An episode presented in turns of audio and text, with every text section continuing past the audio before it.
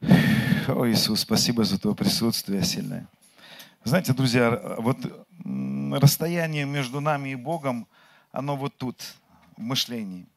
Ну, прежде чем э, мне что-то учить сегодня, говорить, куда-то вести, а я вам советую, друзья, относиться очень серьезно к тому, что учится, потому что э, поверьте, что, ну, вот мы иногда так думаем, что Бог, ну, как бы, она бы хотела, чтобы он просто суверенно ворвался, вот что-то изменил, как бы. Ну, вот мы себе пути какие-то придумали, я буду о путях Божьих говорить сегодня. И пока мы с вами не поймем его пути, а Моисей, он показал пути, я буду говорить про пути, когда мы поймем путь, по которому надо идти, мы поймем смысл э, того, к чему нас призвали. И будет у нас победоносная жизнь. Не рассчитывайте, знаете, Бог может так сделать, ворваться, исцелить. Я знаю столько людей, которые вот, ну просто на кровати лежал расслабленный, Бог ворвался, исцелил. Дальше ничего не происходит.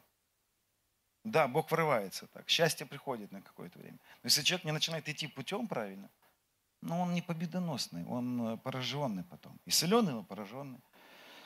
Я видел одну сестру, у нее была э, печень такая, она ее вот так носила, печень. Где? С какой стороны? Вот так, как ребенка носила печень. Исцелил ее Господь. Ну ничего, и, вот, и нигде она сейчас, и никто. Поэтому очень важно понимать, и апостол Павел, а я подчеркиваю всегда, что я, я так верю, что апостол Павел написал послание к евреям, вы знаете, что не подписано это послание, он говорит, что из-за того, что люди сделались неспособными слушать, он говорит, и об этом нужно говорить много, а, а вы сделались неспособными слушать. А поэтому молочко. Вы знаете, неспособны слушать, а в протестантском движении в нашем а, не способны слушать, обусловлено тем, что мы постоянно что-то говорим. И люди уже на автомате, вы даже не понимая этого, отключаются. Но не пришли как бы вот э, в школе говорили, в детском садике говорили, мама что-то говорила, папа говорил, а тут пастор говорит. Ну такая традиция. Потерпим. И мозг отключается. Но его нужно обновлять, потому что необновленный ум – это как дрявое ведро.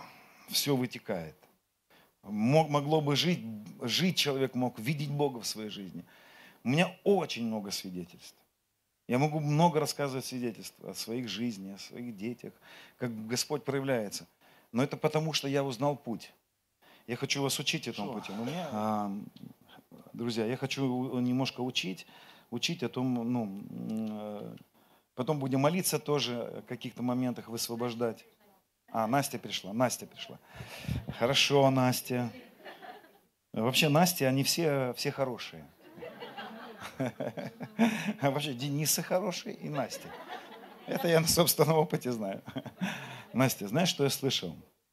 Я слышал вот такое, что у тебя может быть такой момент в твоей жизни, ну, не в твоей жизни, вообще в, твоей, в твоем характере, в твоем, в твоем внутреннем состоянии, что иногда тебе хочется как будто бы большего, чем другим.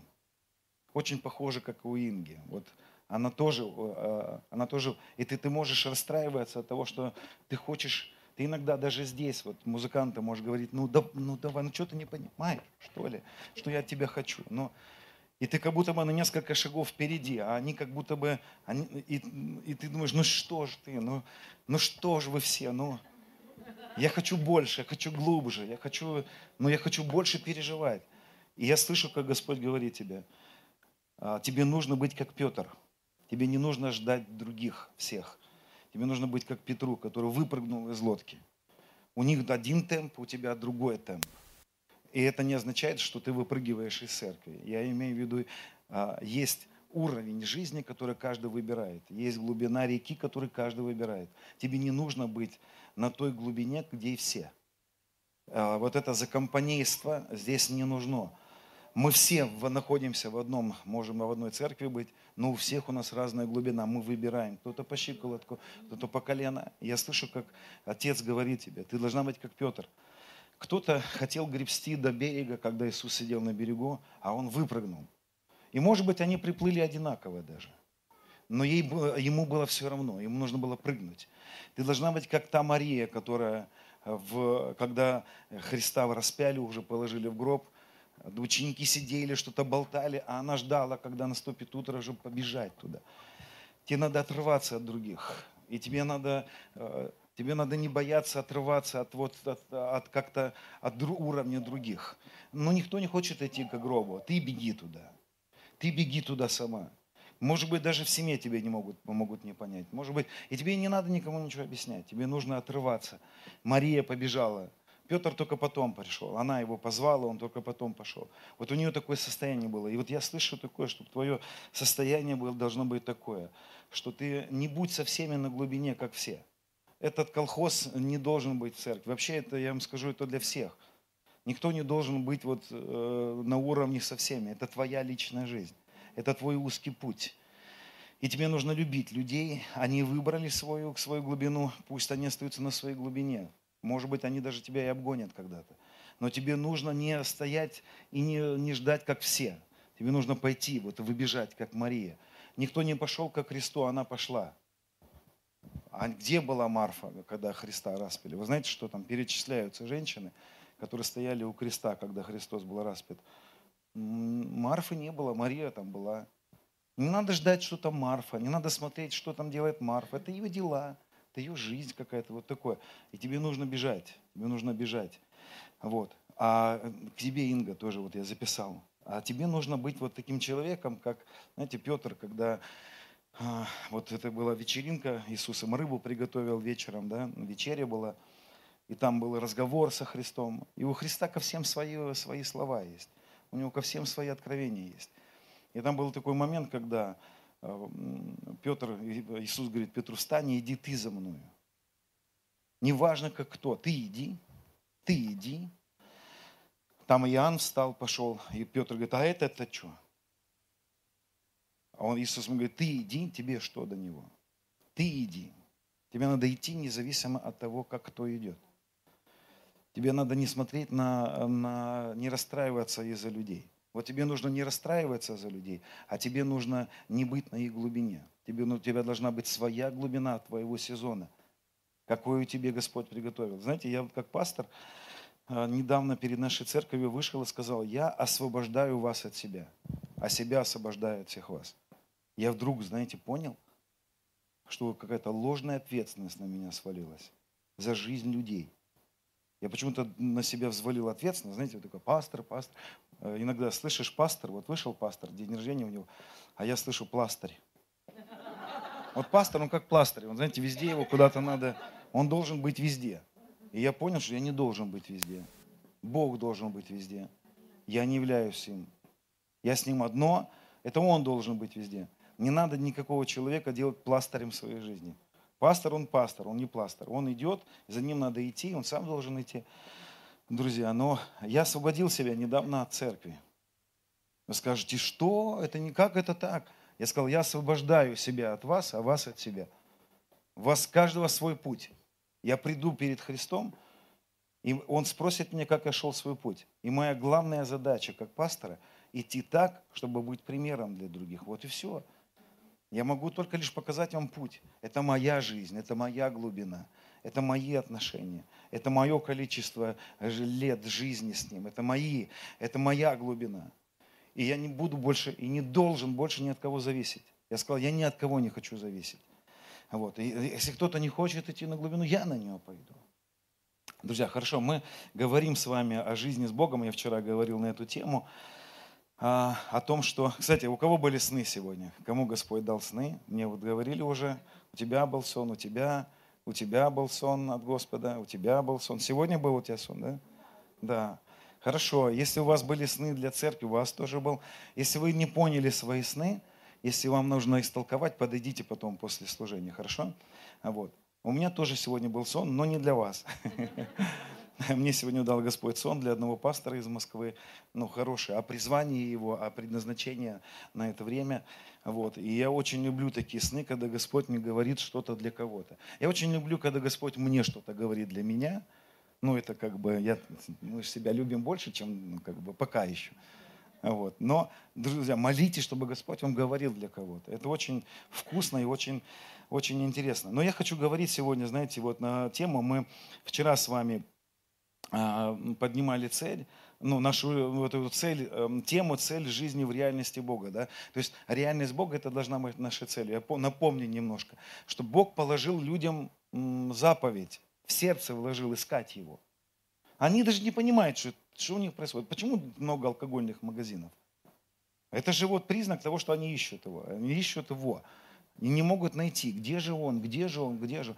Он положил им искать его, не найдут ли его и не ощутят ли его. То есть люди должны ощутить его. А где они его должны найти? Ну где они его должны найти? Мы с вами и есть то место, где они должны его найти. Даже и местом мы являемся, и мы лично, как храм Святого Духа, и люди, соприкасаясь с нами, должны исполнить заповедь. Они должны не просто услышать слова о Боге, они еще могут пережить Бога через нас. Да? И чтобы Бога через нас пережить, нам нужно позаботиться, чтобы в нашем храме присутствия Божьего было много. Потому что в израильский храм это как, ну, а, для нас это как пример. И вы знаете, что а, в израильской истории было, были моменты, когда храм был пуст. Ну, люди приходили туда, вот поизучайте. Приходили, ничего особенного, пришли. А были времена, когда очень сильно Бог посещал. Слава сходила. И такое сильное Божье присутствие. Там священники не могли стоять. Знаете, это время такое, когда люди особенно начинают нуждаться в нем, и он откликается на это – они откли... Он ищет людей, которым он начинает быть нужен. Да? И мы говорили с вами про Иноха, про Илию говорили, что ну вот Илия, вы не найдете в Писании, чтобы Илия ходил с Богом. Ну, вы не найдете. Илия служил Богу. Его служака. Да, он служил Богу. И нужно служить Богу. Но кто против? Ну, конечно, нужно служить Богу. И это пропитано этим все Писание. Но мы говорили с вами, что а Енох – ну, мы как-то не понимаем, чем он там угодил Богу. Вот он, что он такого сделал? Вот вы какие-то подвиги Еноха знаете? Ну, скажите мне, что сделал Енох такого? Если, да, вот мы, мы как бы, знаете, мы ценим людей, которые что-то сделали. Мы говорим, вот этот вот хороший человек, он сделал это, сделал это. Ничего не можешь найти про Еноха. Ничего не можешь найти про Еноха, кроме того, что он жил с Богом. Представляете, какая... Как, и Бог его находит среди вот этой вот жизни всей, вот того мира, да, как готовится потоп. И он ищет человека и говорит, вау, этот человек, вознесу его в теле. Со мной будет в теле находиться на небе. В этом теле. Это отдельная тема про наши тела. У нас очень много гностицизма в церквях наших. Знаете, дух спасен, душа спасается, а тело, ну, оно как бы вообще нечистое. Что Енох делает с нечистым телом на небе? Вообще непонятно. Там что, отдельная какая-то есть, ну, знаете, туалет ему, ну, типа, туда не заходи, здесь вот в коридорчике стоит и как бы грязь. Как, можно, как может что-то нечистое попасть? Но это отдельная тема про тела. Нас вообще много надо мусора разобрать, который ворвался в церковь. Потому что это гностики говорили, что дух хороший, а тело плохое. Это все ворвалось оттуда. Ну ладно, но Енох-то чем он угодил? Он угодил жизнью с Богом. Потому что Богу нравятся люди, которые живут с Ним. Да, ему нравятся люди, которые служат. Ну, правда, ему, он любит людей, которые доброхотно дают. Ну, не то, что он других не любит. Ну, ему нравятся люди, которые правильно отдают, жертвуют. Ну, вот как-то живут вот такой не для себя, не эгоисты. Все правда, правильно. Но, знаете, вот у меня дети есть, да, мои дети. И я воспитываю своих детей, ну, в труде. Я их заставляю работать, заставляю. Вот. Мы учим их детей. Ну, у кого дети есть, вы понимаете, не хочется, чтобы они выросли какие-то разгильдяи. Да? Вот. И ты учишь их. Да, они что-то делают, да, они работают. Э, старший сын у меня служением занимается уже, там что-то дочь занимается служением каким-то. Вот. И мне нравится это. Но знаете, что интересно? Как мне нравится, когда мои дети со мной время проводят. Вот как я начал понимать этот момент, когда, когда вот идет мой сын, и мне так хочется его пожулькать. Мне хочется его там, ой, вкусненький какой. Он какой сладенький. Вот у меня младший сын, но мы его зажулькали просто нереально. Он в такой раскайфовке живет, я вам рассказывал. Он в этом году пять раз портфель оставил. В школу, когда уходил, мы его в окно всегда смотрим. Марк, возвращайся, портфель забыл. То без обуви уйдет, уже идет по улице в тапочках. Марк, тапочки, ну, ну, в этом году был смешной случай. Эм, дочь старшая приходит со школы. Говорит, ну-ка зовите Марка сюда. Марк выходит, а он первый пришел. Она говорит, твоя одежда, твоя спортивная одежда. Моя. Я говорю, а, а как ты? Ну, дочь вышла со школы, на лавочке лежит чья-то спортивная одежда. В школе, тысяча человек в школе. Она говорит, ну чья это может быть одежда? У нас только Марк живет в расслабоне. А вы знаете, он такой, он живет в, в кайфе, в кайфе вот любви родительской. И вот, и он, он, он ни о чем не заботится, он знает, что у него все будет хорошо. Потому что он знает, что его любят, он насыщен любовью. Ну вот. И я ему, он маленький был, я к нему учил его. Я помню, подойду, говорю, Марк, ты такой сладенький, ты такой хорошенький. Вот. Ты знаешь, почему я тебя люблю? Он говорит, знаю. Я говорю, почему? Потому что я сладенький. И мне так нравится, ну, послушайте, ну что, ну, ну, ну а Отец Небесный наш, ну что? Ну, он такой, мы его так себе, знаете, такие образы составили у себя. Накидали нам сильно дальние переводы, наложили призм очень много разных. То есть вообще, когда Иисус пришел, вы помните, что а, они хотели огонь свести ученики, ну потому что так написано же. А он говорит, вы, вы не поняли, я не такой. Ну как, Илия же сводил огонь. Да это Илия сводил, это не я. Понимаете, то есть вообще Ветхий Завет, ну Илия в этот момент Бога-то не отразил когда. Он не такой. Мы видим его через призму каких-то убийств, геноцида какого-то Ветхого Завета. А он не такой, он добрый, любящий отец. Он добрый, любящий папочка. И он нуждается в нас. И он нашел Еноха, который начал жить с ним. Представляете? Просто жить с ним. Чего ты такого сделал, Енох? Жить с ним начал. Ничего себе, нашелся выскочка. Ладно бы пастором церкви стал бы там, я не знаю какое-нибудь э, служение возглавил бы. Просто жил с Богом, детей рожал. Нет, я не призываю вас просто, знаете, быть пассивными. Я не хочу. Я просто не хочу, чтобы у нас появились вот эти служаки, депрессионные служаки, как вот Илия, знаете, под можжевеловой кузбы, залечь.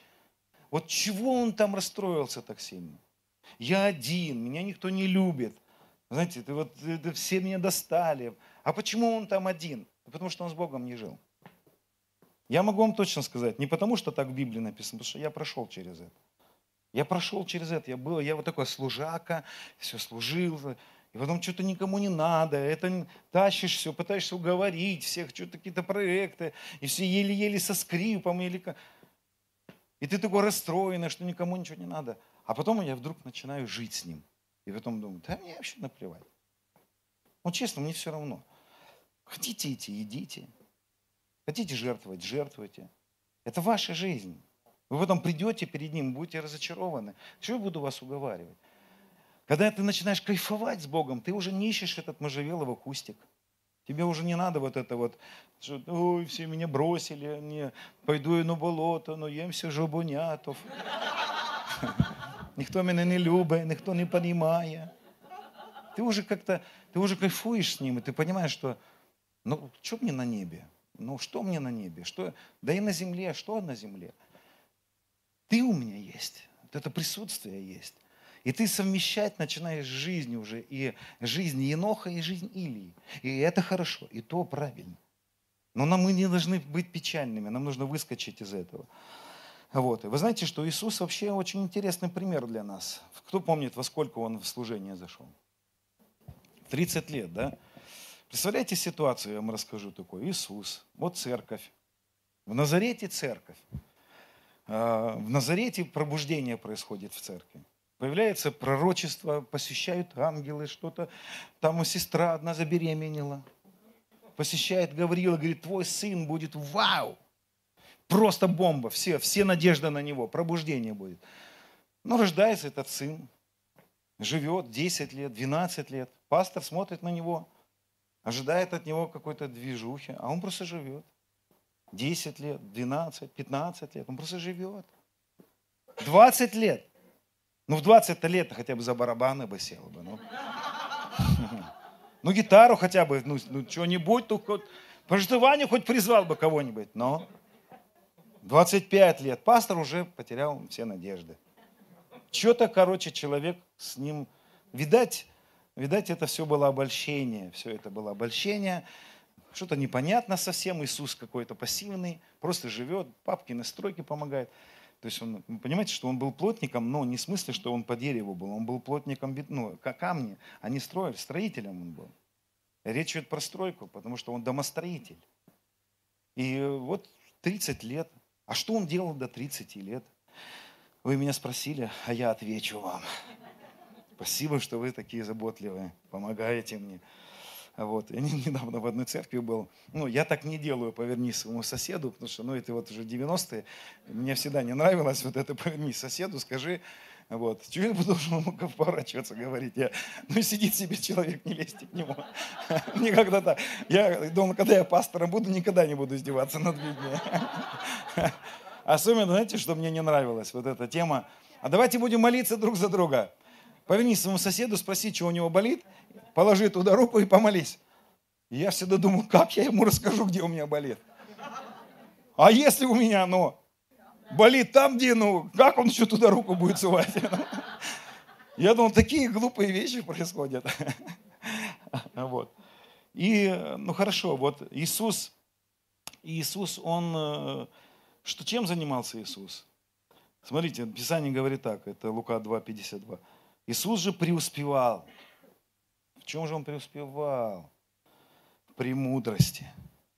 Что-то вот смотришь, думаешь, ну что ну, от твоей премудрости, Иисус? Ну, что-то премудрость там, советует кому-то. Хороший парень такой в церкви, ну, приходит на все собрания. Иногда остается ночевать, там родители даже его теряют. Ну, как-то сильно-то как бы никакой результата это нету. Премудрости возрастает какой-то. И дальше написано и в возрасте, и в любви у Бога. Вот синодально немножко неправильно перевел, потому что и в возрасте, и в любви у Бога. Вот и в возрасте, и в любви у Бога. Что в возрасте? Ну все в возрасте возрастают, все растут. Речь идет, он возрастал в любви у Бога. И даже неправильно еще это перевести. Он возрастал в любви Бога. То есть он переживал до 30 лет любовь Бога. Можете себе представить? Какое бестолковое занятие. Какая ерунда. Что ты делаешь такое, Иисус? Мы бы сегодня бы не поняли бы его. Мы бы сегодня сказали бы, ну ты чем-то занимаешься, Иисус, не тем. Ты Мессия, у тебя миссия есть, у тебя есть... А ты любовью Бога занимаешься. Еще и возрастаешь. Понимаете, любовь Божья, она сегодня пренебрегаема нами. Мы не понимаем сути. Что такое переживать любовь Бога? Ну ладно, попел пару песен, ну и ладно, все. Что на мне, что? А любовь Бога – это самое главное, что могло бы быть с нами. Он и пришел-то сюда, чтобы всех нас привести в любовь Бога, в любовь Бога Отца. Помните, благодать Господа Иисуса Христа, любовь Бога Отца. Вы можете сказать сейчас, что любовь Бога Отца – это то, что вы практикуете? Или вы изучаете любовь Бога Отца? Понимаете? Или мы песни поем «Папа дома». Ну, дома папа. Что его петь, что эти песни? Папа дома. Какая разница, дома он не дома, если ты его не переживаешь? Нам нужно переживать любовь Отца. Все было для этого. Вот Иисус занимался вот этим бестолковым занятием любовь Отца. Ну ладно, это Иисус. Ну я-то чего там, это, ну ему повезло, он же сын. Я-то так, приемыш. Помните, э, он э, усыновил нас. Ну, как бы усыновил в смысле, что вот там интернатовские дети, ну, этот родной сын, а я интернатовский. Ну, как бы его любит отец, ему повезло, а я чего? А смотрите, как Иисус говорит, интересно. Он говорит в Евангелии от Иоанна 17:23. Это прямой текст Иисуса. А сначала в Матфея, когда Иисус выходит на служение, глаз небес глаголище, это Сын мой возлюбленный. Я помню, я читал, когда думал, Боже мой, как бы я хотел бы, как бы меня сразу все заценили. Но ему не нужно было это, чтобы, знаешь, достоинство поднять. Это было признание папы, как я своему, своим детям говорю, ну-ка иди сюда, Маркушка, чему есть легкий, чему и вкусненький. Почему я тебя люблю? Потому что я сладенький. Это любовь отца. Это не то, что ты сын мой, воз... ты мой любимчик. Вот что там звучало. Ты мой любимый сын. Ну ладно, к Иисусу. Но Иисус говорит в 17 главе 23 стих. Евангелие от Иоанна. Я в них, ты во мне, да будут совершенны воедино, то есть соединены в едино. И да познает мир, что ты послал меня, и возлюбил их, как возлюбил меня. Можете себе представить такие слова? Это текст самого Христа. Он говорит, что Отец возлюбил нас, как возлюбил Его. Он говорит, Отец мой любит вас, как возлюбил меня, не меньше. Также ты сын мой любимый, ты сын мой любимый. У меня был сон однажды. Знаете, я во сне слышал несколько сотен раз слова. Ты сын любимый, ты сын любимый, Ты сын любимый, ты сын любимый, ты сын любимый. А потом еще был другой сон, мне мало было этого. Я слышу во сне, как Дух Святой говорит, Денис, не расстраивайся, ты, ты много падал, у тебя много ошибок, но папа все равно любит тебя. И несколько сотен раз я слышу во сне слова, папа все равно любит тебя. Папа все равно любит тебя. А я, знаете, у меня был такой момент, что я разочарованный был как пастор, потому что я плохой пастор. Я реально плохой пастор. Но, если честно, я хороших и не знаю вообще, если так вот, по-честному. Мне всегда говорят, посоветуйте нам в таком-то городе хорошую церковь. Вообще, да, я так сразу хочу сказать, не ходи никуда. Потому что ты испортишь вот этим своим поиском хорошей церкви, хорошим пастором, ты постоянно ты испортишься, потому что ты разочаруешься. И я был разочарован в себе. И ночью, рассказать вам этот, у меня сон был такой вообще прикольный. Ну, погоди, называется. Я месяц не молился, не мог молиться, дерзновения не было. Одна семья ушла из церкви. А я знаю, что я должен был посетить их, утешить. А у меня самой депрессия была. Это было лет шесть назад, я был в депрессии такой, что-то разочарованный был во всем, видимо, я все рассматривал. И не посетил людей, у них была проблема в семье, и я их не посетил. И они ушли. Я знал, что они ушли, потому что я им времени уделял. Я так расстроился, месяц не мог молиться. Вообще вот не мог молиться, вот уста не открываются. Нет дерзновения. И вижу такой сон ночью. Во сне я, э, э, вот, заяц из мультфильма «Ну, погоди» у меня уши торчат. Вот. У меня друг волк. Причем, я скажу, есть один, ну, он во Владивостоке живет, этот брат. Потом пастору расскажу, этот волк, он как раз в тот момент ночевал у нас. Хороший брат такой, прикольный. Он волк, он такой на расслабоне. Жена у меня поросенок, ну, во сне почему-то, я не знаю. Но это, ну, ролей других не было, скорее всего, поэтому, ну, как-то так. И сюжет такой во сне, как будто бы мы едем в каком-то автобусе на съемочную площадку снимать очередную серию мультфильма «Ну, погоди».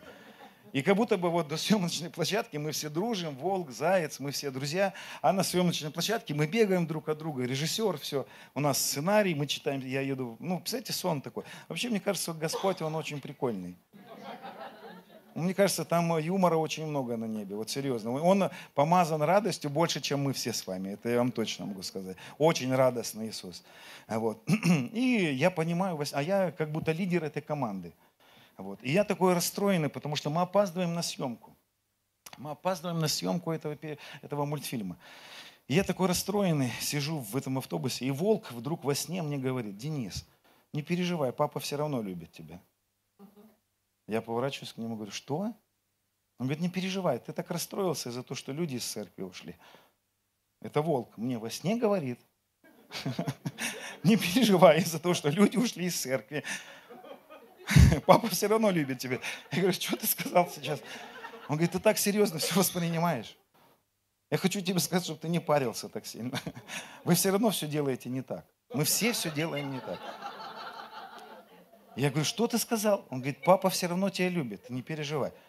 И вдруг я вырываюсь из этого сна и несколько сотен раз за, за ночь слышу слова. Не переживай, Денис, папа все равно тебя любит. Папа добрый, он все равно любит тебя. И я просыпаюсь от крика, папа любит тебя. Вы знаете, я начал по папину любовь переживать совсем недавно. Я не могу сказать, что я достаточно этого пережил, но я могу сказать с уверенностью на 100%. А я путешествую по всей стране и посещаю много церквей. Я вам скажу, это самое дефицитное переживание у людей. Вообще церковь не понимает в этом, что это нужда. Павел понимал, он говорит, благодать Господа Иисуса Христа и любовь Бога Отца.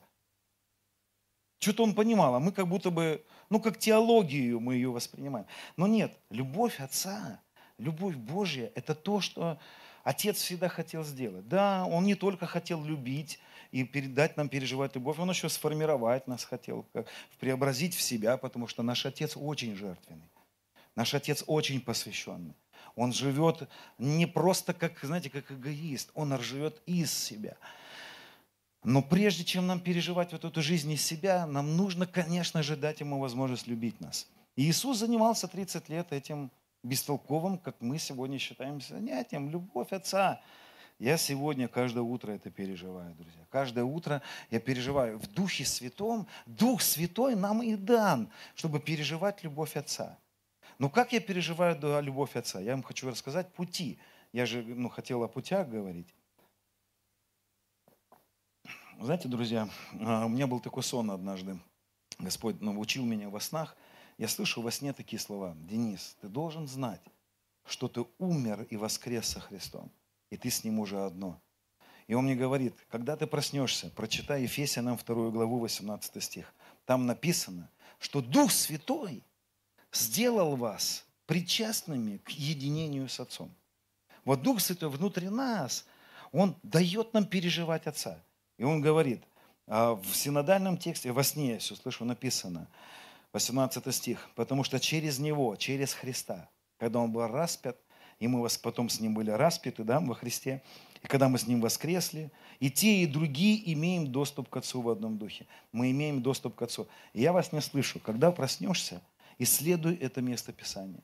Потому что вы, когда читаете, думаете, что у вас есть возможность приходить к Отцу. А Павел говорил о том, что у нас есть постоянное пребывание в Отце через Дух Святой. Понимаете, как здесь написано? Мы имеем доступ к Отцу. Вот, ну, ты можешь иметь доступ к чему-то, да? Но это не означает, что ты этим пользуешься, правда? Это не, не означает, что ты там ты, ты туда зашел. Доступ есть, а надо еще уже зайти туда. Вот как бы так переведено. И я, когда проснулся, начал исследовать и обнаружил, что вот это слово «доступ» немножечко по-другому текст надо было перевести, потому что Павел там говорит вот как, что через Иисуса Христа, через Его смерть и воскресение мы имеем пребывание в Отце. Мы не имеем возможность быть с Ним. Мы имеем бытие с Ним уже. Это не то, что ты можешь куда-то зайти. Я вхожу куда-то. Ты не можешь никуда войти. Потому что Христос при воскресении своем ввел нас в Отца. Вообще Иисус, когда Иоанн говорит, э, начинается Евангелие от Иоанна, он говорит, вот сын, будучи в недре отчим. Сын был в недре отчим, в Отце. Сын был в Отце. Ангелы не бывают в Отце. Херувимы нет, их нет в Отце. Они все перед престолом. Семь духов Божьих перед престолом. А Сын в Отце. Понимаете, какую глубину? Он куда он нас познал? Куда? И, а в 14 главе Евангелия Иоанна он говорит апостолам, я уйду, я сейчас уйду, но туда, э, пойду туда, чтобы и вы были там, где я. Что хотел Иисус всегда? Он хотел нас привести туда к Отцу, в, отц, в чрево Отца. И Он это сделал. Он говорит, я уйду, я пойду на крест. И когда Иисус висел на кресте, друзья, нам нужно начать понимать вот как, что когда Христос висел на кресте, мы были там. И когда Христос воскрес, мы вместе с Ним воскресли. И когда Он воскрес, вы думаете, куда Он? Да, Павел говорит, что Он сел одесную Отца. Это ну, все просто как примеры для нас, чтобы мы немножечко как бы на свой человеческий разум а, а, а, приземлили. Но на самом деле Иисус был в недре отчим всегда. И он говорит, я, он вышел из недр отчего, чтобы взять нас и повести туда, где я был. Отвести в Отца и отвести в его недра. И я вам хочу сказать, что мы сейчас не в находке. Он сделал это. Он сделал, у него получилось это. Ну вот он я здесь, вот я чувствую, что я его не чувствую. Знаете, почему мы его не чувствуем? Потому что мы до сих пор живем уверенностью видимого мира. Это беда сегодняшней церкви. Церковь живет вот этой реальностью. Для нас смерть Христа не совсем раскрыта. Вот одна из главных моих э, призваний – раскрывать то, что произошло на кресте. С, начиная, это был 17-й год, у меня по, сотни посещений были, сотни снов, видений, где Господь мне объяснял то, что на кресте произошло. Знаете, есть такая книга замечательная Рика Джонера. Вообще, мне кажется, что Рик Джонер описывает в своих книгах то, что сейчас у нас происходит, очень четко. Вот прочитайте его книги «Последний поход», «Призыв», «Факел и меч». Это просто, ты читаешь и думаешь, боже мой, как ты это вообще видел все много лет назад? Что сейчас происходит? Вот есть такая книга «Факел и меч». И он рассказывает, там э, Рик видел, у него было видение, и он видел площадь города. Город это как церковь, он объясняет там. И там стоял памятник. Там стоял памятник небесному Иерусалиму. Небесный Иерусалим. Медный памятник. И когда он увидел в этом видении, он подбежал и говорит, и он начинает разговаривать с этим памятником, а памятник живой. И он говорит, вы такая славная, небесный Иерусалим, вы такая славная. Почему вы как памятник? У вас столько славы. Она ему говорит такие слова. Ты знаешь, доколе я в церкви буду просто как память, церковь не будет видеть мою славу. Но когда я перейду из просто памяти, и они сделают меня своей реальностью, они увидят славу. Когда я прочитал много лет назад эти, я ничего не понял. Что Небесный Иерусалим, памятник, память, что он хотел сказать этим. А я им хочу сказать, друзья, что Небесный Иерусалим – это, как апостол Павел говорил, у него, было, у него было откровение о небесном Иерусалиме. Я сейчас буду говорить про два города, два пути, два дерева, два, две возможности, два сына, два жертвенника. Я сейчас буду объяснять эти моменты. Будьте внимательны, потому что тема будет не совсем простая. Вот. Это нужно вникать, это нужно понять. Так вот, небесный Иерусалим, вроде бы это город – но в Писании нам говорит, что это и не город, что это невеста сходящая. Я буду читать эти тексты. Так вот, что же за памятник такой в церкви-то стоит? Что же он такой славный, но он такой непроявленный? А я вам хочу сказать, что небесный Иерусалим – это откровение о смерти и воскресении Христа. Дело в том, что в сегодняшней церкви смерть и воскресение Христа просто как праздник. Раз в год мы отмечаем Пасху. Христос воскрес, ну, воистину воскрес. То есть мы вспоминаем, что там когда-то Христос воскрес. Но, друзья, я хочу вам сказать, что просто понимание о том, что Христос воскрес когда-то там, он ничего не несет нам. Он, он для нас просто как память. Да, мы его как памятник, как память мы отмечаем смерть и воскресение Христа. Почему я утверждаю, что Небесный Иерусалим – это откровение о смерти и воскресении Христа – потому что в Писании очень много раз эта мысль прослеживается в Новом Завете, но самая отчаянная мысль у Петра. Петр говорит в своем первом послании о том, что благословен Бог и Отец, возродивший нас воскресением Иисуса Христа к упованию живому. То есть Петр говорит, что когда Христос воскрес, мы воскресли вместе с Ним. И Он родил нас в этот момент родилось новое творение, один новый человек под главой Христом. И новое творение, чтобы вы понимали, друзья, это не два, не три человека. Мы не являемся, каждый из вас, новым творением индивидуально. Новое творение – это один человек, где Иисус – голова, и многие миллионы людей составляют его тело. Это один человек. И вот когда Христос воскрес, в смерти и воскресении Христа произошло не просто его смерть и воскресение. Ну, там Иисус, как один брат, знаете, э, на Пасху шел, в нашей церкви это было давно уже. И он пришел и всех поздравлял. Христос воскрес. Ему говорили, воистину воскрес. А один дядька растерялся и говорит, ему говорит, Христос воскрес. Он говорит, а, а и вам того же. Поздно. Пожелал этот дядька это пожелание. Потому что, друзья, мы должны начать с вами жить откровением, и перевести смерть и воскресение Христа просто как некоторое воспоминание, как некоторое бытие, совершенное там с Иисусом. Ну там это же Иисус умер. Нет, апостол Павел утверждает о том, что мы были во Христе, когда Он умирал на кресте. Помните, я вчера рассказывал вам беду человечества. Проблема человека – это не наказание за грех. Потому что наказание за грех решали козлы и овны. Но этот вопрос решался в Ветхом Завете. Можно было возложить руки на какую-то скотину, она умирала, кровь проливалась, грех снимался. Все, прощение приходило. Но Павел говорит в евреях, что ну, эта жертва к совершенству не приводила человека. Совершенство не происходило какого. Что же за совершенство? Если проблема человека в прощении грехов, Господь оставил бы э, козлов и овнов – но про беда человека была не то, что не, не просто, что он в непрощении, что на, на, на нем вина за грех. Проблема человека в отделенности. Помните, я вчера говорил, да?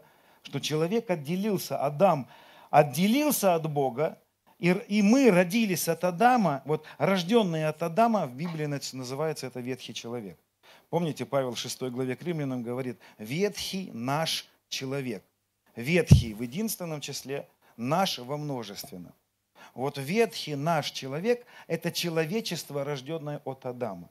Когда Адам отделился от, от Яхве, он родил нас всех в смерти. Он родил нас всех в отделенности. Все мы родились отделенные от Бога. И наша беда была всегда это то, что мы отделились от Него. И Господь видел нашу проблему не в том, чтобы просто грехи наши надо было покрыть, вину взять. Наша проблема была в том, что мы отделились от Него. А значит, отделившись от Него, мы попали в несовершенство наше. Я всегда привожу пример, этот ветка на лозе. У вас здесь растет виноград, я знаю. Оторви ветку от лозы. Все, она попала в смерть. Она несовершенна, в ней нет совершенство. Она вроде бы, вроде бы ветка, но оторвалась от лозы. Вот мы оторвались от него, попали в смерть, и это наше несовершенство. Но что, видит, что делает Господь? Он видит нашу беду, оторванность, и решает исполнить, решить этот момент, решить момент этот. И что делает тогда Бог? Бог становится человеком, лоза становится веткой. Бог стал человеком. Вот здесь, друзья, хочу вам сказать, почему отцы церкви так переживали за и ратовали за, э, за то, что мы с вами ходили в понимание, что Отец, Сын и Дух Святой – это Бог. И что Иисус – это Бог и человек. Я слышу сегодня известных очень авторов, очень много людей слушают их, они о благодати учат, и они говорят, Иисус не является Богом. Это ложь. Иисус является Богом сто процентов, и Он является человеком. Почему? Почему Иисус не может быть не человеком? Почему Иисус не может быть не Богом? Друзья, я вам объясню. Смотрите, мы же с вами объяснили, да, что проблема человека – отделенность. Что хочет сделать Отец Небесный? Вернуть нас в жизнь с собой. То есть его задача – сделать нас совершенными. И совершенство, несовершенство человека – отделенность от Бога. Совершенство человека – единение с Богом, одно с Ним. Так вот теперь, что надо сделать, чтобы вернуть человека? Бог становится человеком. Иисус Бог вселяется, получает плоть, внедряется в человечество, в этого ветхого Адама. Помните, ветхий Адам – это не один человек, это человечество. Бог становится всеми нами, и Иисус берет на себя вину всего человечества, Он крестится в нас, Он погружается в нас. Знаете, отцы церкви говорили так, что Бог очеловечился – а человечество стал всеми нами. Вот этим одним ветхим человеком. Мы должны понять, что это мы друг на друга смотрим, как на отдельных индивидуумов. Бог на нас смотрел, как на одного человека. Вот как семья в единственном числе же, да? Семья – это э, слово в единственном числе, но мы-то понимаем, что это целое сообщество. Вот так же и Бог смотрел на человечество, как на одного человека. И когда Христос становится человеком, Почему Иисус не мог быть не человеком? Потому что если Он не стал человеком, так тогда Он не стал нами. А если Он не стал нами, значит, мы не были распяты с Ним на кресте. Поэтому отцы церкви продумывали это, они понимали, Иисус должен был быть человеком. Потому что гностики говорили, что Иисус имел эфирное тело. Ну, просто он как бы был вот, э, вот некоторое эфирное состояние. Вроде бы как человек выглядел, но если бы к нему прикоснулись, он бы, они бы не смогли бы найти у него тело. Нет, Иисус был человеком стопроцентным. Он стал нами. Помните, нам нужно в смерть Христа перевести из памяти какой-то, из просто, что это было, отождествиться и сделать это нашим. Потому что путь, который я вам объясняю сейчас, путь жизни с Богом, это путь, единственный путь путь смерти и воскресения Христа. Так вот, Бог становится человеком и становится нами. Вплетается в нас и берет всех нас на крест. И на кресте висит не один человек. На кресте висят, висим все мы. Человечество, ветхий человек был распят там на кресте. Апостол Павел очень хорошо это говорит в послании к римлянам 6 главе. А ветхий наш человек распят с ним – мы были распяты с Ним. Зачем Он распял нас?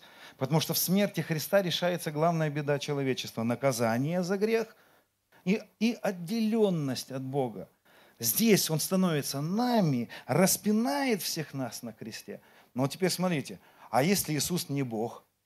Когда, если Иисус просто человек, а помните, наша эта задача объединиться опять с Богом, отделенность от Бога – наша беда, а соединенность с Ним – это наше счастье. Мы в Боге находим все. Так вот, если Иисус просто человек, и этот человек вдруг взял на себя все грехи, ладно, мы, ну пускай, вот Арий так утверждал, что Иисус просто был человеком, он взял нас, мы распяты были с ним, и Иисус как человек воскрес. Ну хорошо, он воскрес, но воскреснув с Иисусом, мы же с Богом-то не соединились. Объединение с Богом-то не происходит. Поэтому отцы церкви, они говорили так, он не мог быть не Богом. Потому что главная беда – отсутствие единения с Богом. Поэтому Иисус не может быть не Богом. Потому что воскреснув со Христом, мы воскресаем вместе с Богом и становимся с Ним одно. Вы понимаете, какая вещь? Поэтому не верьте никогда тем людям, которые говорят, что Иисус не является Богом. Они не понимают вообще о спасении ничего. Они просто не понимают вообще Евангелия. Евангелие – это хорошая новость о том, что все мы были распяты со Христом. И все мы с Ним воскресли. Апостол Павел очень много об этом говорил. Вот, э, допустим, он в послании к Колосинам очень хорошую мысль говорит, которая ну, для нас она ну, такая ключевая, она как, как центр Евангелия. Он в третьей главе говорит такие слова Колосинам. Итак, если вы воскресли со Христом. Вы понимаете, что нам нужно начать понимать, что мы воскресли со Христом. Не воскреснем, воскресли, это уже есть. Почему я проговариваю это? Потому что если мы не поймем с вами эту простую мысль, если мы не обновим наш разум, если мы не растворим это верой, потому что мало еще познать это, узнать, потому что не приносит пользы вообще слово слышанное, которое не растворяется верою, слышавшим. Если мы воскресли со Христом, вот здесь синодальный перевод неправильно перевел, и я всем, э, всю вину хочу возложить сейчас на Билла Джонсона. Ну, его, попробуй его пообвиняй. Потому что меня много обвиняют. А и почему? Я у него взял эту мысль. Если что, на него пишите жалобы. Вот Билл Джонсон сказал так, что в американской, вот в английском переводе переведено вот как. У нас так. Если мы воскресли со Христом, то ищите горнего, где Христос сидит одесную Бога. Но, то есть синодальный перевод, он так, как бы, мы воскресли со Христом, но еще надо искать этого. Потому что ищет то, чего нет пока, да? То есть этот перевод все-таки нас когда уводит в мысль, что у тебя пока чего-то нет еще горнего, и тебе это еще искать надо. Он опять нас как бы уводит в ту жизнь, что как-то вот вроде бы воскресли с ним, вроде бы стали с ним одно, но если искать надо, значит ищут -то, то, чего нет. А вот э, э, Билл Джонсон так перевел это. Он говорит вот как. Если мы воскресли со Христом, то найдите себя на горе. Вот у тебя сон был про гору, ты рассказывал. Найдите себя на горе, где Христос сидит одесную Бога. Понимаете? Найдите себя. Так, мы воскресли со Христом. Давайте искать себя. Где ты? Вот где ты сейчас? Найди себя. Нам надо, понимаете, да, искать Бога. Давайте будем искать Бога. Но когда мы будем его искать, мы обнаружим, что мы в Боге. Нам нужно обнаружить себя в Боге. Потому что Иисус вышел из недра Отца, пришел на землю, взял нас всех, схватил нас всех, обнял нас всех сильно любовью своей. Вообще, мы, мы даже его не просили об этом. Мы в курсе, что это вообще без нашей воли произошло. Схватил нас всех. Вот один богослов очень известный говорил такие слова, что Евангелие – это не пригласить Бога в свою жизнь. Бог, я приглашаю тебя в свою жизнь. Ну, это не понимать Евангелие надо, чтобы такое сказать. Евангелие – это хорошая новость о том, что когда Христос пришел на землю, Он схватил нас всех, распил нас всех, воскресил нас всех и вплел нас в себя. И мы можем только лишь пробудиться к этому – знаете, как ребенок, когда рождается, что ему нужно? Э, роди меня, роди меня. Да, ну перестань ты, ну ты уже, ну все, ты воскрес со Христом, и ты уже с Ним стал одно. Итак, если вы воскресли со Христом, кто воскрес со Христом? Мы все воскресли со Христом. Так давайте начинать думать, где мы. Найди себя в Боге, во Христе, где Христос сидит одесную Бога. Помышляй, что ты на горе. О горнем помышляйте, а не о земном. Ну, такой перевод. Билл Джонсон говорит так. Он говорит, помышляйте, что вы на горе, а не на земле. Начинайте думать о том, что мы в Боге. Мы в Боге. Вот я с чего начал? Вот эту жизнь, жизнь с Богом. Как же начать жить с Ним? Как начать переживать Его? Знаете, я каждый день переживаю Бога. Вот я перед Богом говорю. Серьезно, мне так легко стало переживать Бога, потому что я ничего не достигаю. Я каждое утро пробуждаюсь к реальности того, что сделал для меня Иисус. Я ничего добавить к этому не могу. Вот ты, что может сделать ребенок, чтобы, что он может добавить такого, чтобы вот быть сыном? Вот что он может сделать? Вот что такого делал ребенок, чтобы стать с ребенком? Вообще ничего не делал. Что делает ребенок? Он или пробуждается, что он сирота, в интернате. Знаете, церкви интернаты. Это беда сегодня, потому что мы как сироты живем. И людей воспитываем как сирот, как будто бы Бог еще там где-то. Понимаете, а мы где-то его здесь. Вот он там, а мы здесь. Подождите, Евангелие говорит, Петр Павел говорит, что мы совоскресли со Христом. И это небесный Иерусалим, мать всем нам. Что родило нас? смерть и воскресение Христа родило нас. Что ты должен делать для того, чтобы родиться? Ничего. Ребенок пробуждается к тому, что он ребенок. Поэтому пробуждение и называется пробуждение, а не рождение. Вадим, знаете, почему нет пробуждения? Потому что мы говорим пробуждение, а подразумеваем рождение. То есть мы подразумеваем, что у нас этого еще нет, Бог должен прийти и что-то нам дать. А Он всегда хотел не просто прийти и что-то нам дать, а пробудить нас к тому, что Он нам дал. Вот верующие, они не пробудились еще. Они не живут в этой реальности. Я вот сравниваю всегда это как, знаете, Маугли вырос вот он в волчьей стае. И он воет, как волк. Хотя сын, ну как волк. Он уже сын. Он воскрес со Христом. Найди себя на, на горе, где Христос сидит, одесную Бога. Помышляйте, что вы на горе. Почему Павел говорит? Потому что вы умерли с Ним. И жизнь теперь ваша сокрыта. Не будет сокрыта, а уже сокрыта. Вот люди, которые живут этой реальностью, они будут переживать Бога. Люди, которые не живут этой реальностью, они слышат это – я очень много людей знаю. У нас в церкви много людей, которые слышат это. Но я смотрю, что они не поняли. Ну, поняли, но они не живут. Ну, хорошая новость. Мы же протестанты, мы любим что-то слушать. Какие-то. Пойдем послушаем еще раз что-то там. Ну, какая разница это слушать? Я хочу, чтобы мы растворили это верой и начали жить с ним. Вот это с Енохом произошло. Я вас уверяю, Енох в то время пережил откровение о Христе. Но я не буду доказывать это. Вообще отцы церкви об этом очень много говорили, что невозможно было тогда, в то время, жить как-то с Богом без Христа. То есть они жили в Христа, который будет, мы живем в верой в Христа, который был уже. Понимаете, для нас это реальность, потому что Бог живет вне времени, так богословы говорят. Поэтому Енох умудрился в то время видеть Христа и взять его работу и начать жить с Богом. Ну ладно, это слишком сложно порой. Ибо вы умерли, и жизнь ваша сокрыта. Бог, приди, Бог, приди. Подождите, давайте разберемся с этим. Что не так с нами? Мы что, видим фигу и, как ее там, смотрим в книгу, а видим, ну почему? Тут четким, черным по белому написано. Вы умерли, и теперь жизнь ваша уже сокрыта в нем, сокрыта. Бог, я ищу тебя, подожди, стой, еще раз. Еще раз. Вот там ты был, когда неверующий. Тебе Бог положил искать Его. Правильно? Когда ты пришел к Нему, ты принял Христа, ты крестился в Него. Подожди, ты в Него крестился или нет? Я что-то не понимаю. Мы когда крестимся, мы в Него крестимся. Ты нашел Его? Нашел Его. Ты в Нем? Ты в Нем. Почему ты до сих пор живешь видимым миром? Вот поэтому вся беда. Церковь живет видимым. Она живет вот вот он, я туточки, вот кафедра, вот проблемы, мой прыщик вылез.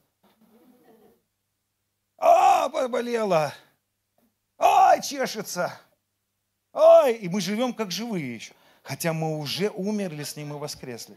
Друзья, нам нужно перестать жить вот этой видимой реальностью. Нам нужно начать быть верующими, в конце концов. Нам нужно пробудиться к вере. Вот и все. Вы думаете, что мы недостаточно умолили его?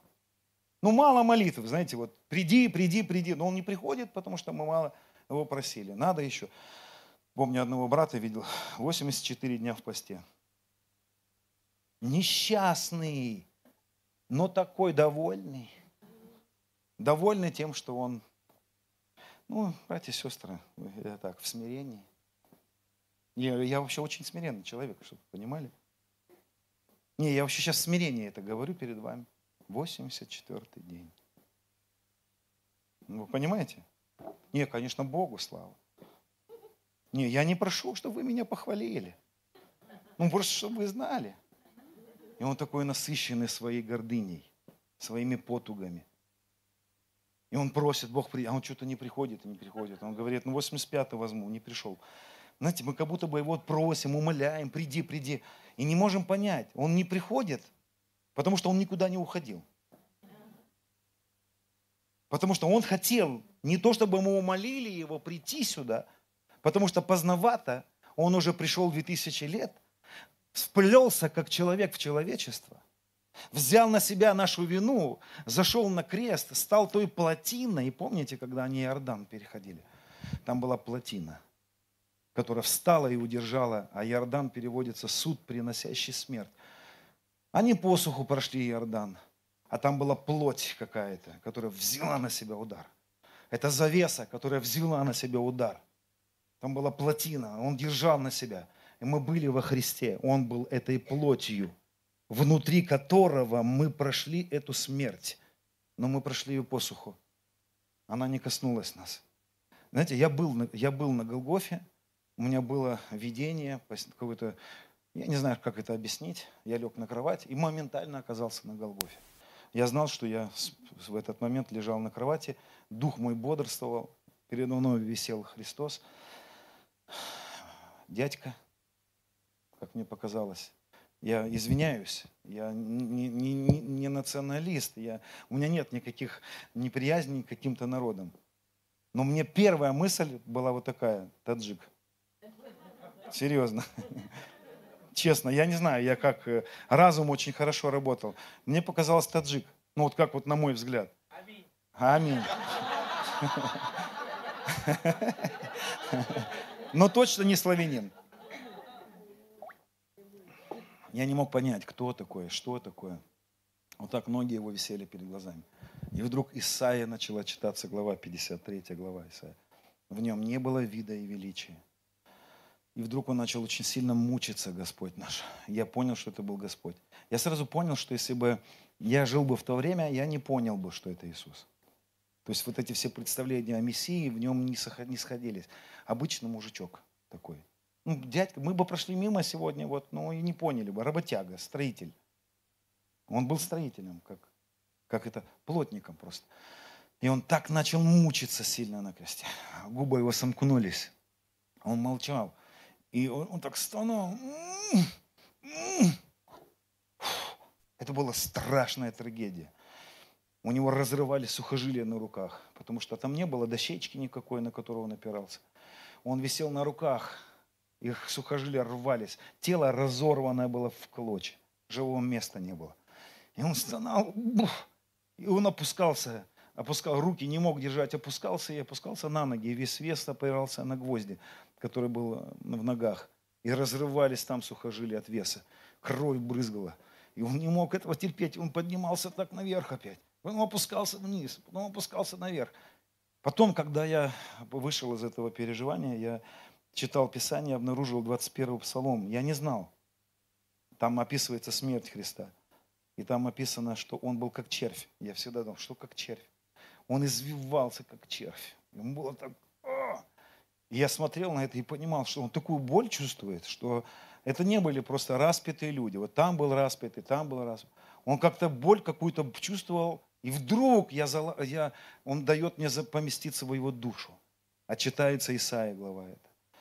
Я вдруг помещаюсь в его душу и вдруг понимаю, что он боль чувствует всех нас. Всех миллиардов людей. Всю боль всех миллиардов людей. Это невыносимая боль была. И я вдруг чувствую, как он сильно был отвержен. Я вижу людей, которые рядом смеются над ним. Кто-то разговаривает о огурцах, помидорах, об, там, а люди, ну просто смотрели, это было нормально для тех людей. Этот раз, питон, они привыкли уже. А он видел, как он не нужен был всем. Апостолы бросили его. Там мать стояла. И он был настолько разрушен отверженностью. И я видел там эту потерянность, которую он чувствовал от отца. Он не чувствовал отца, он так любил отца. Он так любил его присутствие, а там он его не чувствовал. Ему было больно, потому что это не то, что отец оставил его. Он чувствовал отверженность всех нас, всех нас. Эту потерянность. И он знал, что вся наша беда в нашей потерянности. Ему нужно было вернуть нас к Отцу. И вы знаете, он, э, я выскочил из этого, там секунды какие-то, я выскочил из его сердца, я начал кричать, нет, останови, останови, я не могу, я не могу больше смотреть. И он остановился и начал улыбаться. И его голос начал звучать у меня внутри. И он сказал мне такие слова, ты мой любимый младший брат. Это была такая страсть и любви, и отчаяния, и горечи какой-то. И какое-то чувство, чувство, что я поганый мерзкий гад. И я знал, что он за меня это все там страдал. И вы знаете, он так улыбался на меня и смотрел. И вдруг Исаия читалась глава. На подвиг души своей он будет смотреть с довольством. И я знал, что он был доволен не собой, Он не эгоист. Он так был доволен, что все мы не будем переживать то, что он пережил. Что все мы вернемся к Отцу. И он сказал мне, Отец не мог без вас. Отец не мог без нас. Вы представляете? Он говорит, папа не может без вас. Я верну вас к Отцу. Я возвращаю вас к папе. Я ничего не понял, что он мне говорил тогда. Потому что это был 16 год, мне не нужен был отец. Я уже верующий был много лет, а отец он был мне не нужен. Мне пробуждение было нужно, мне было нужны дары, чудеса. А отец мне не нужен. А он говорил про отца, что он меня возвращает к отцу. А мне было стыдно. И он смотрел на меня и говорил мне, ты должен знать, что я никогда не буду тебя обвинять. Ты никогда не почувствуешь стыд. Я никогда не буду упрекать тебя за то, что я сделал для тебя. Вот. И потом он мне сказал такие слова, которые меня взорвали. Он сказал мне, я хочу, чтобы ты взял все, что я сделал для тебя здесь на кресте. И когда он это сказал, я четко понял, что я не живу тем, что он сделал для меня. И я даже понял, что я даже не знаю, что он для меня сделал. Хотя я верующий уже был много-много лет на тот момент. И вдруг он мне говорит, а ты даже не знаешь, что я. Узнай, что я для тебя сделал. Возьми, что я для тебя сделал. И он мне сказал, ты посмотри, какая цена. И я вдруг понял, что я не могу себе позволить здесь, на земле, не взять то, что он для меня сделал. Я не могу себе это позволить. Это неправильно будет для меня. Он заплатил, а я, да, ладно, Иисус, ну, спасибо, Христос воскрес, памятник, пришли на Пасху, вспомнили, что он там, а жизнью моей это и не стало. Читаю книгу, что я воскрес со Христом, а мы жизнью моей это и не стало. Вернул меня к Отцу, а что-то как-то мне и не до Него. Вы понимаете, друзья? И я хочу вам сказать, что нам нужно, нам нужно сделать эту работу Христа своей реальностью. Нам нужно начать так жить. Пастор, сколько времени у меня есть еще? Минут 15. Хорошо, друзья, я хочу еще немножечко говорить вам. Вы можете вместить? Потом мы сделаем перерыв. Вот эта мысль о том, что мы должны сделать эту работу, не просто узнать о ней. Дома стоит памятник, крестик повесили, знаем, что там произошло. А мы знаем, что это с нами это произошло. Мы поняли, что ветхий это наш человек там был распят, а не просто один. Это мы были распяты там. Ветхий наш человек был распят с ним. Вау! Я был распят. Вот это я делаю каждый день. Смотрите, друзья, какой интересный момент. Мы же про пути говорим, да, путь. Путь. Я говорю про небесный Иерусалим сейчас. Вот небесный Иерусалим – мать всем нам. И небесный Иерусалим – это наша смерть со Христом и воскресение со Христом. Вообще мама в Библии очень много мам. Интересная мама у Соломона. Вот кто эта мама у Соломона? Это она. Старший брат умирает, чтобы младший взошел на престол. Вы понимаете, это все везде Евангелие. Это все Евангелие. Это все про смерть и воскресение. Старший берет на себя вину – Зачем умирает этот ребенок? Старший сын от, от, от Давида и от Версавии. Чего он умирает? Он-то тут при чем? Он берет на себя вину, чтобы младший взошел на престол. Чтобы младшему царствовать с ним. Вы поймите, друзья, есть другая мама. Потрясающая мама, мама Якова. Вот она очень отражает Небесный Иерусалим. Ее, ее жизнь отражает вот этот город Небесный Иерусалим. Помните, мама Якова – она переживает за Якова, младшенький. И там старший отверженный. Вы понимаете, кто этот старший? Кто был отвержен, чтобы младший был принят? Вы знаете, друзья, я вот всегда так, я не буду утверждать это, я просто как свою гипотезу расскажу, теологумен свой. Я думаю, что и мать Иакова, и Исаак, отец его, они были не тупые – ну, давайте будем честными. Когда мать одела Якова шкуры козленка, ну, что-то я ну, не могу себе представить, что я, Иса, Исаак был такой, ну, как бы, далекий человек. Ну, или Исаак был далекий человек, или Исав был совсем какой-то волосатый, ну, прям, как козел. Потому что, ну, я не знаю, я, ну, я видел армян волосатых, знаете, с одним армянином в бане мылись, но, ну, я как-то вот пытался сравнивать. Ну, и он как бы, ну, не, ну, не, ну никак не на, на барана он не сходил. Ну, одень шкуру козла какого-то. Ну, это, ну, явно это на человека. Не, не такое ощущение, что они разыграли что-то там. Мне такое ощущение, что они с отцом разыграли спектакль. Ну ладно, это мое предположение. Но возвратимся к этой истории. Благословение должно прийти, наследство должно прийти. Понимаете, мы, нам хочется жить в наследии. Хочется переживать наследство нашего Небесного Отца. И я вам хочу сказать, что когда Библия говорит, что мы установлены, в этом тексте это еврейское слово, которое не говорит, что мы не были его детьми, и он каких-то чужих детей взял. Нет. Когда Библия говорит «усыновил», имеется в виду «вернул обратно сына домой». Это сын, который ушел потерянный, но вернулся опять к отцу. Он разорвал с отцом отношения, и вот возвращается вот это усыновление. Вот там вот такое слово стоит. Так вот, Яков – это мы с вами, а Исаф – это Христос. Это он старший брат. Это он был отвержен, чтобы младший, которому по благодати. Что делает мама? Мама одевает младшего сына в одежду старшего брата, в шкуры козленка. Вы знаете, интересно, когда читаешь эти тексты, а я очень, мне очень нравится читать Библию, потому что у меня есть ключик. У меня есть ключ, которым я вскрываю все, все места Писания.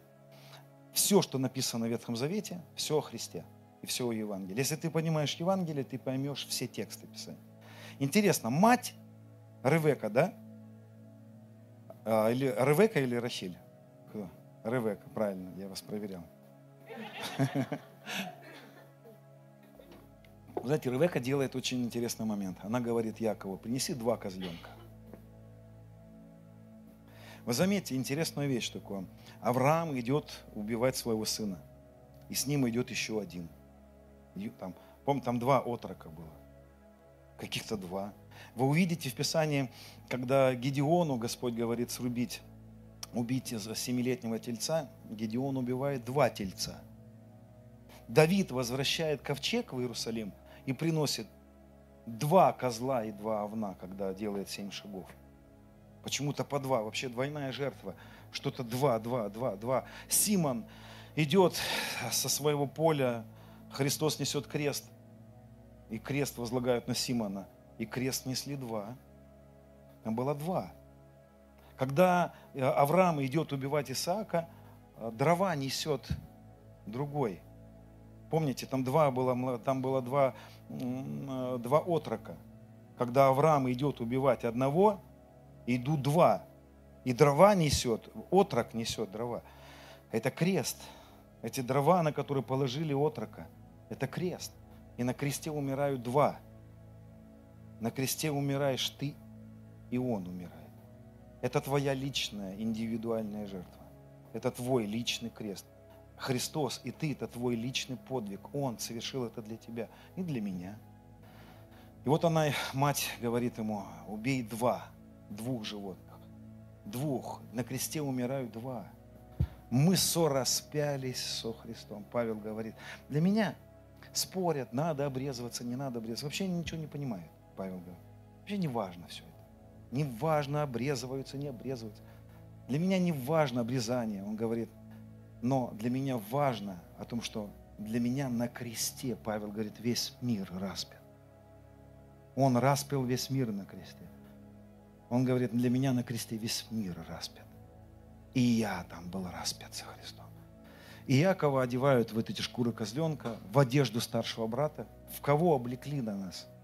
Знаете, друзья, когда Яков приходит перед отца, отец слепой. Что делает Бог, когда мы приступаем к Нему? Он как будто бы слепой. Потому что мы приходим к Нему во имя Иисуса. В Иисусе мы к Нему приходим. Знаете, когда мы приходим к Нему и приносим свои дела, мы так ошибаемся. Посмотри, Господь, я всю неделю хорошо себя вел. Нет, я не говорю, что надо себя плохо вести. Я так не говорю. Я говорю о том, как бы ты себя хорошо не вел – твои дела не являются причиной его хорошего отношения к тебе. Он хорошо относится только к тебе только по одной причине. Ты крестился в Христа, тебя одели в старшего брата. В шкуры козленка ты оделся. Ты с ним распят был, и ты с ним совоскрес. И когда ты приступаешь к Отцу, приступает один теперь человек. А когда мы были в ветхом человеке, в этом человечестве, вонючем, в вавилонском человеке, там наши дела были. Ну, я про Вавилон еще скажу. А здесь теперь во Христе опять один новый человек. И этот новый человек – это Христос, это Сын старший, в которого облачились все мы. И мы приступаем перед Отцом, и Он, пахнет старшим братом.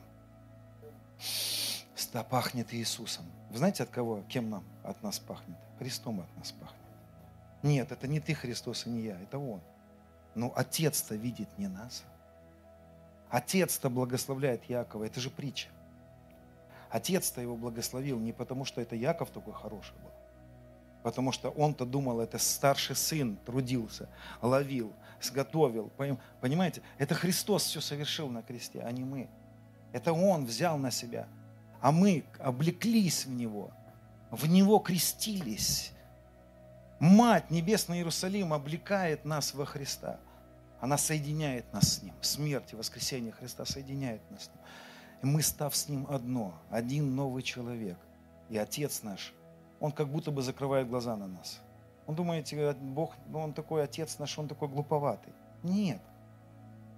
Исаак тоже был не глупый. Он тоже просто закрыл глаза. Он сказал, иди сюда, я благословляю тебя. Потому что ты родился первый. Потому что у тебя была красная нить. Потому что ты, тебе благословение. Ты благословен со старшим братом.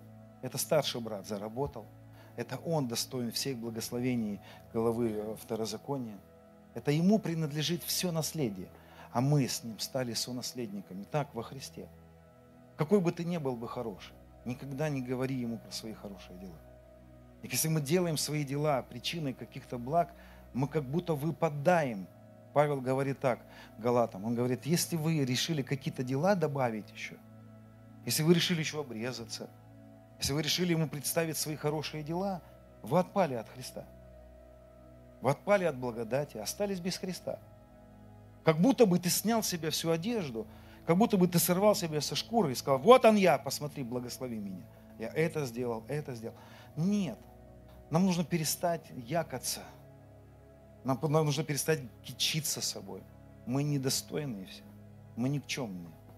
Поэтому, вы знаете, вот почему Павел к концу жизни говорил о себе так. Я последний из грешников. Я меньший из всех святых. Потому что он все больше и больше понимал Евангелие. Потому что он понимал, я, это не про меня. Да, я больше всех потрудился. Впрочем, не я. Это не я. Это только потому, что я в нем. Знаете, 24 старца падают перед престолом, перед Христом. Снимают себя все венцы, полагают ему, говорят, только ты достоин. Это не, знаете, что это такое? Это откровение. Все, что у меня есть, это не я. Меня благословили, потому что я во Христе. Это Он, это твой венец вообще-то, Иисус. Это ты заслужил, а я что? Если бы ты мне не дал, я бы не сделал. Если бы ты мне не дал, я бы не купил. Если бы ты не исцелил мою жену, я бы не родил детей. Если бы ты не дал мне, я бы не был бы... Это не я. Все, полагаю все венцы. Я никто. Я в последнее время вот рассказываю, это в сентябре было. Сплю в дреме, утром просыпаюсь уже в дреме, слышу. Хочешь знать, кто ты? Я думаю, сейчас как скажет. Сейчас как скажет. Я-то знаю порой, кто я. Он говорит, ты никто. Это такая благодать. Осознавать себя никем. Ничем даже. Такая благодать. Понимать, что я ни при чем здесь. Это не я. Это не ты. Ты ничего не сможешь сделать, чтобы быть любимчиком. Это рождено, это дано тебе через маму. Это мама тебя родила и возлюбила тебя. Вы знаете, мы вот тут, вот тот самый Бинони, когда рождается вот Вениамин, Веня, Бенджамин, Бенчик. Он когда рождается, мать умирает. Помните, опять мать. Что за это мать такая? Что за небесный Иерусалим мать всем нам? Кто это? Мать умирает. И она умирает в муках, рожает его – а она два сына родила. У этой матери два сына. У смерти и воскресения два сына. Это Христос и мы. И она рождает Бенджамина. Но она его называет не так. Она говорит Бенони. Сын, который стал причиной моей смерти. Вы понимаете, когда Христос висел на кресте, это Он, этот Иерусалим. Это Он всем мать нам. Это мы стали причиной смерти этого, этого Христа. Это мы стали причиной этой матери, смерти его. Она рожает в муках и говорит, ты Бенони. А Бенони переводится сын, виноватый в смерти моей. Да, это мы. И нам никогда нельзя забывать, что это мы виноваты. Потому что если ты забудешь, то ты никогда не поймешь причину, почему ты любим. Ты никогда не сможешь понять причину всех своих благ. И это не для того, чтобы унижать себя, нет. Но когда она рожает, она говорит, ты виноват в моей смерти. Отдает его и умирает. Отец принимает сына и говорит, нет, я меняю это название. И он называет его Вениамином. Вы знаете, у Вениамина есть два перевода. Некоторые переводят «сын правой руки», и это правда. Бен, сын, Джамин, э, э, правая рука. А некоторые переводят так. На арамейском это слово переводится так. Любимый сын. Любимчик. Ты любимчик. Все. Ну, ты моя любовь. Я разрываю всю твою вину. Мать родила нас. Смерть была Христа. И воскресение было Христа. И смерть и воскресение передает руки отцу, сына. И он говорит, ты мой любимый. Помните, как, как Яков любил своего сына? Когда Иосиф просит, ведите мне Вениамина, дайте мне моего, дайте мне. Иуда приходит, говорит, Яков, отец, отдай нам Вениамина, отдай нам Бенджамин, дай нам его. Мы не, мы не проживем без него. И отдает его и тоска напала. И написано, и не мог Яков жить. Вы понимаете, что Яков это отец наш. Это же прообраз нашего отца. Вы прочитайте, как он плачет без Вениамина, как он не может без, без старшего сына Иосифа. Это же притча все. Иосифа, ему принесли одежды. Лев разорвал твоего сына. А Яков плачет. Вот, знаете, Христос на кресте – это тот лев, которого разорвало, его одежды были разорваны. Вы думаете, отец отвернулся от Христа в этот момент? Нет. Вот Иаков отражает отца. Отец, когда ему принесли Якову разорванные одежды сына, он а, разорвал на себя одежду и кричал, сойду к сыну моему в преисподнюю. Вот отец какой. Вот наш отец какой. Вот такой наш папа сойду в преисподнюю к моему сыну. Я с ним. Отец был в преисподней со Христом. Он был отец там на кресте, тоже и был отец, и Дух Святой. Это Троица разорвала себя ради нас. И Вениамина просит, не отдам Вениамина. Мой Вениамин, мой сын, родился через смерть. Мой сын, не отдам никому. И когда отдал, потом плакал, мой сын, это мой сын. Вот так Отец любит нас, друзья. Вот он смерть и воскресение Христа. Вот оно наше, вот путь, как я лично много лет уже переживаю его присутствие. Я понял, что я никогда не могу достигнуть его благоволения своими делами. Ни количеством молитв, ни количеством своей жертвы, ни количеством своего посвящения. Я ничем не могу ему угодить. И Енох это понял. Я могу угодить ему только верой. Он ищет людей, которые растворят верой в эту смерть и воскресение Христа. Это путь. Это единственный путь. Иисус сказал, я есть этот единственный путь. Я единственный путь вернуть вас к любящей руке Отца. Это ты, Бенджамин. Это ты мой любимчик. Отец говорит, это ты моя любимая дочь. Это, знаете, моя жена в 16 году переживала посещение Иисуса. Я просил этого, а она пережила почему-то. Она мне утром говорит, ты такой дурак. Я тебя будила, будила, будила, будила. Она говорит, я проснулась от четкого осознания, Иисус идет. Вот сейчас будет встреча. Я говорю, тебя будила, будила. Ты...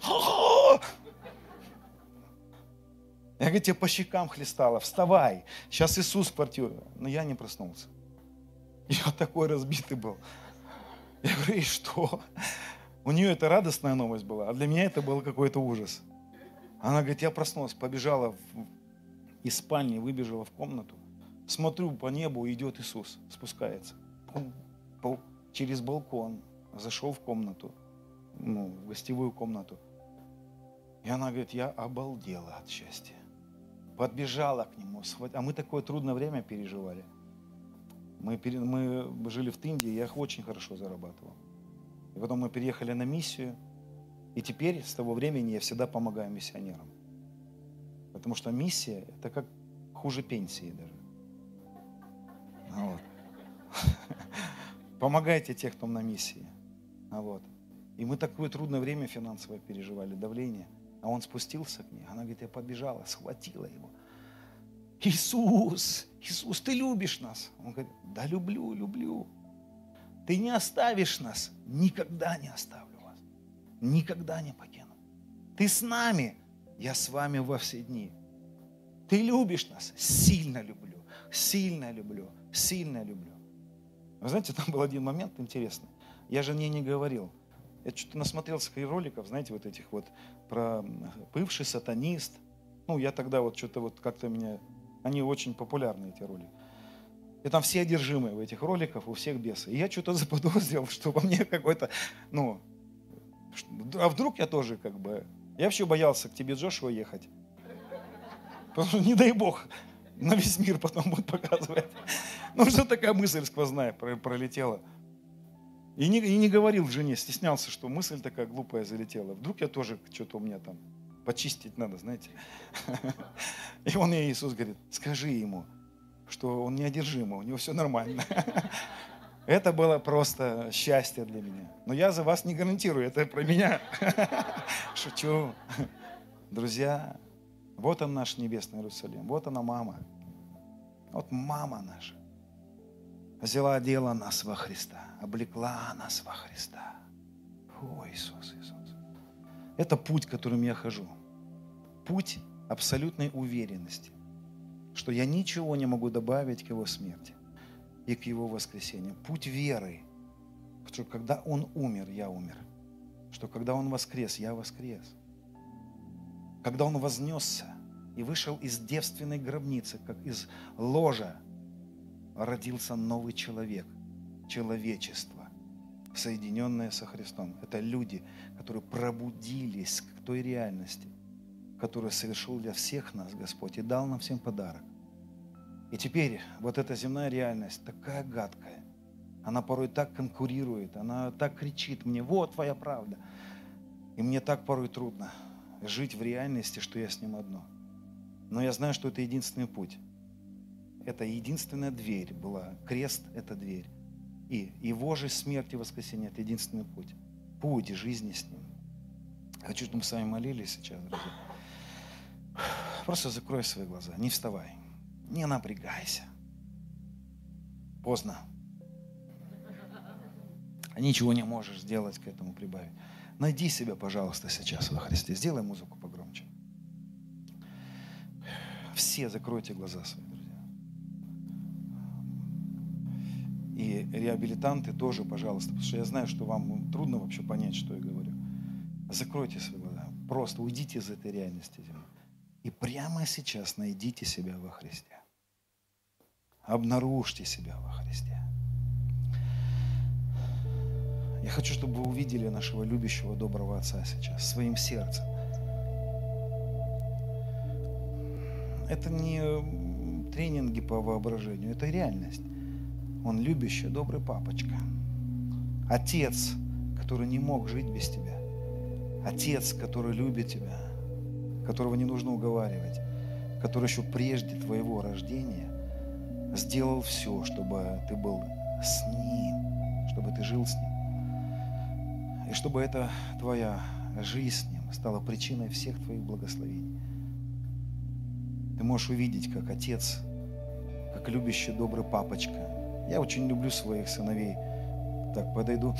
А, какие вы вкусные. Может, для кого-то они и вонючки, для меня вкусные. Они такие вкусные. И ты можешь увидеть, как он вкушает твой аромат. И он видит сына. Он видит тебя с сыном. Дочери, вы тоже сын. Вы тоже во Христе. Но во Христе есть и дочь. Он любит тебя. Однажды ночью отец мне сказал такие слова. Я сказал вам, почему, когда Петр говорит, когда мы в ссоре с женой, что проблема в молитве у меня, как у мужчины. И он сказал мне ночью, ты должен знать, что я так люблю своих дочерей. Вы мужики, вы можете за себя постоять. Он сказал мне, мои девочки не могут за себя постоять. Он сказал мне, я буду за них вступаться. Он сказал мне, скажи моим дочерям, я буду одевать их, я буду заботиться о них, я буду исцелять, я папа, я добрый, любящий папочка. О, Иисус, спасибо тебе. Спасибо тебе, что ты мой любимый старший брат.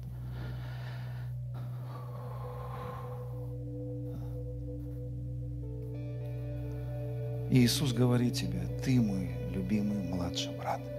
Ты моя любимая младшая сестра. Я привел тебя к Отцу, в недра Отца, спрятал тебя в Отце. Это самое защищенное место. Живи в моей реальности, дочь. Живи в моей реальности, сын. Ты же любимчик мой. Ты Вениаминчик мой. Ты прекрасный. Я вкушаю твой аромат. Я спрятал тебя в старшем сыне и благословил тебя его благословением. Бери, пользуйся, верь, как от божественной силы даровано нам все для жизни и благочестия. Уже все даровано для благочестия и для жизни. Все подарил тебе Сын. Обо всем позаботился дочь. Я хочу к пасторам сказать. Все, что нужно, он уже все приготовил. Деньги приготовил для строительства, для обеспечения. Он потому что папочка. Он добрый, он любящий. Уже все даровано. Он людей приготовил. Поэтому просто больше пребывай с ним. И ты больше увидишь, как все прилагается. Ищи вот эту глубину того, что тебе дано в Царстве.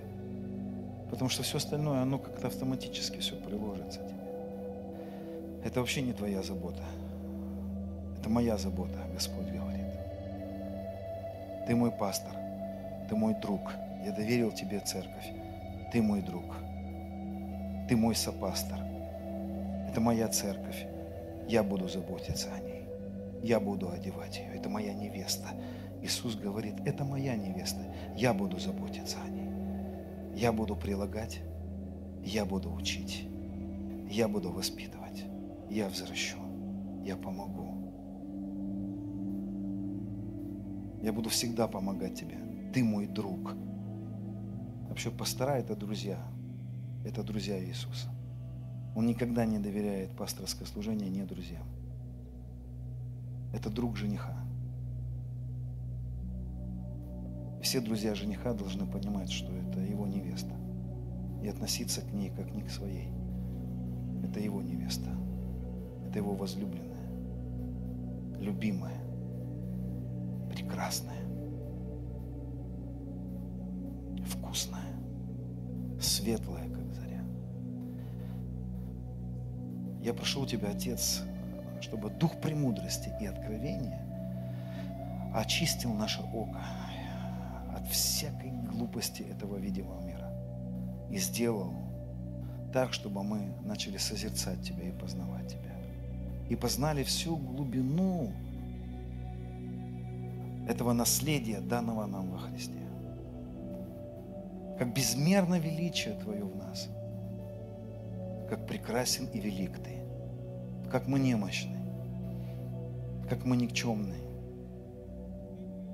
как прекрасно, как Ты велик в нас. Чтобы вся слава была приписываема только Тебе. Только Тебе. Достоин Ты, Агнец. Достоин Ты, Агнец. Достоин Ты, Агнец, закланный за нас. Сделай эту реальность нашей реальностью. Научи нас. Дух премудрости, откровения. Пусть научит нас жить в реальности со воскресшей со Христом жизни. О, Иисус, спасибо тебе. О, Иисус, спасибо тебе. Я реву очень часто в присутствии Божьем, я плачу.